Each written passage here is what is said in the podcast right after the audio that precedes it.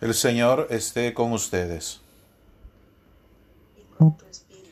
Proclamación del Santo Evangelio según San Marcos. Gloria a ti, Señor.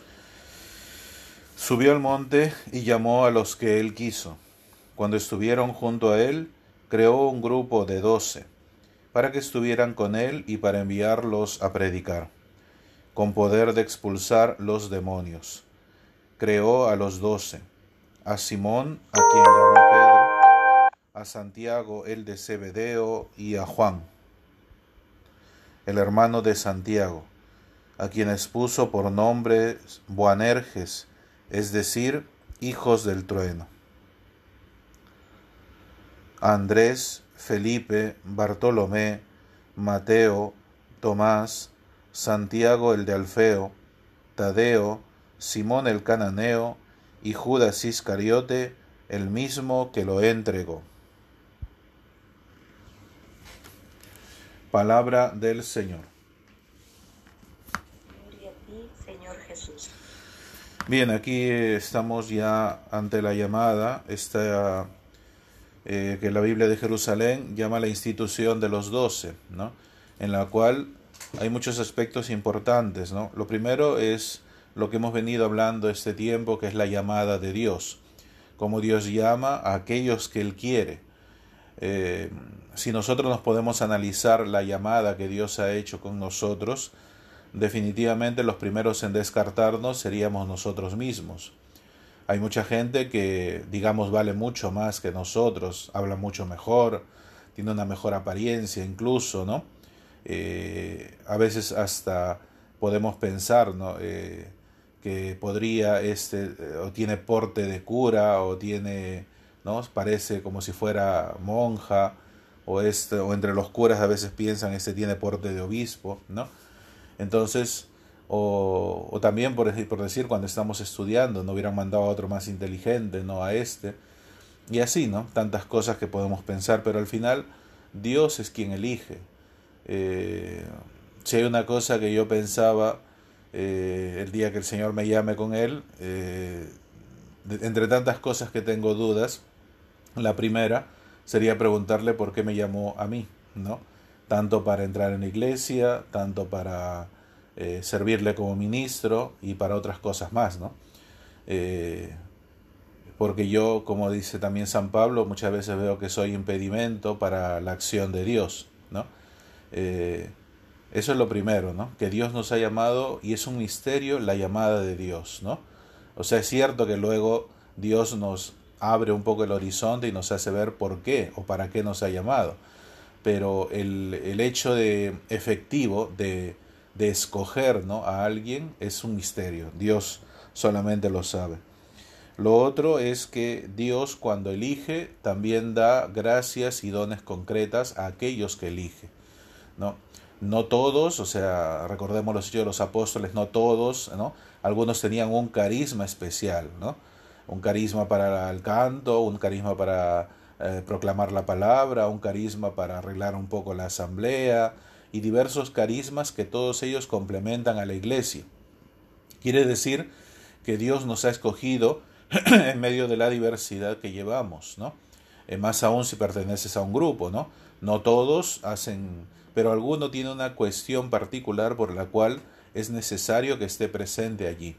Eso también es eh, pura obra y gracia del Espíritu Santo. Como Dios en medio de la diversidad puede suscitar el amor, puede suscitar la comunión. Eh, y luego eh, la llamada de cada uno por su nombre. ¿no? Eso también es importante porque va en relación a lo primero que comentaba. ¿no? Dios llama a cada uno por su nombre, ha hecho una elección con cada uno y conoce a quien ha llamado. Dirá más adelante el Evangelio. Yo conozco a mis ovejas, ¿no? Yo conozco a quien he llamado. ¿Y por qué es importante que Dios conozca a quien ha llamado? Porque conociéndonos Dios también nos invita a conocernos a nosotros mismos. Porque, como decía, esta llamada no es, digamos, un privilegio. Es una llamada porque necesitamos nosotros como primer eh, destinatario del anuncio del Evangelio, la conversión nosotros, para luego después evangelizar a los demás. Es como lo que le sucedió a Pablo. Pablo conocía mucho o pretendía conocer mucho de Dios, pero al final se da cuenta de que no conocía verdaderamente a Dios. Y Dios aparece eh, y cambia su vida. Pues es lo que quiere hacer con nosotros, creo yo, hoy.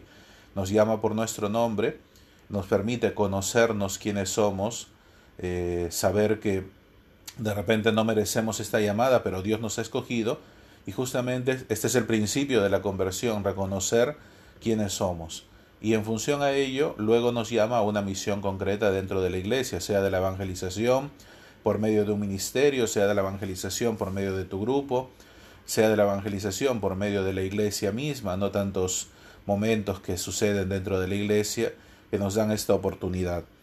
Y lo último que hay que decir es que también dentro de este grupo y dentro de nuestra vida siempre tiene que existir un Judas, alguien que está, eh, digamos, para que se manifieste a veces eh, dentro de este grupo el poder que tiene también Satanás, pero este poder que es vencido por Cristo. Porque recordemos un poco el Evangelio, dice, eh, el demonio entró en el corazón de Judas Iscariote. O sea, no es que Judas de por sí sea malo, porque si no todos quedaríamos descartados, porque ninguno en nosotros lleva una rectitud, digamos, en el corazón, así a nivel de santidad, podemos decirlo. Pero aún así el Señor nos elige. Y no es que Judas lo haya elegido y haya dicho, no hay que escoger a este que es un desgraciado, no. Judas de por sí, pero cuando deja abierta la puerta y entra en su corazón el demonio, pues se vuelve instrumento del demonio para ir contra la labor, o digamos contra eh, lo que Cristo ha pensado hacer en la vida de los demás. Recordemos que también, eh, y no es solamente el hecho mismo de que dejamos entrar al demonio, sino la permanencia en él, ¿no? Porque eh, recuerda lo que le dice Pedro, ¿no? A Jesús cuando Cristo le dice que será entregado, ¿no? Y lo matarán y, lo crucificarán y todo ello, anuncio de la pasión. Eh, Pedro eh, le dice, no, Señor, ¿cómo te va a pasar esto a ti? Ni Dios lo permita, ¿no? Y entonces al final, eh, al final nos damos cuenta que le dice, apártate de mí, Satanás, ¿no? ¿Por qué? Porque es el diablo el que mueve a Pedro a intentar cambiar el destino de Jesús. Pero Pedro no deja que el demonio anide en su corazón.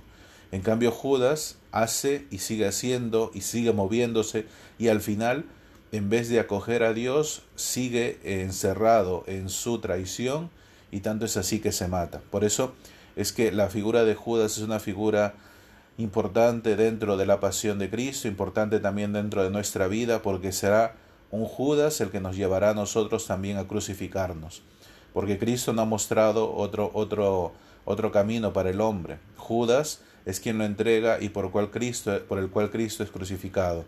Nosotros también tendremos un Judas en nuestra vida, por el cual también seremos crucificados si es que verdaderamente seguimos al Señor. Espero yo que hoy la palabra eh, nos ayude a darnos cuenta de la iniciativa de Dios para con nosotros, la elección que ha hecho, pero esta elección no es no está exenta de la persecución, por eso aparece al final Judas, no está exenta de los combates, no está exenta, eh, no es un privilegio, sino al contrario, es una responsabilidad muy grande que nos llama a que todos los días le pidamos al Señor la gracia de sabernos elegidos, pero también saber que necesitamos día a día su Espíritu Santo para llevar adelante esta elección que ha hecho en nuestra vida.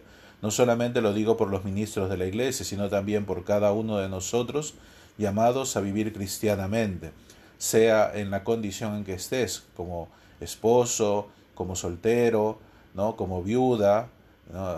Entonces eso también nos llama a poder pedir al Señor que nuestra vida sea una eterna evangelización y que no sea solamente el conocimiento de nosotros mismos, sino también darlo a conocer al mundo entero. Pidamos al Señor hoy que nos conceda esta gracia.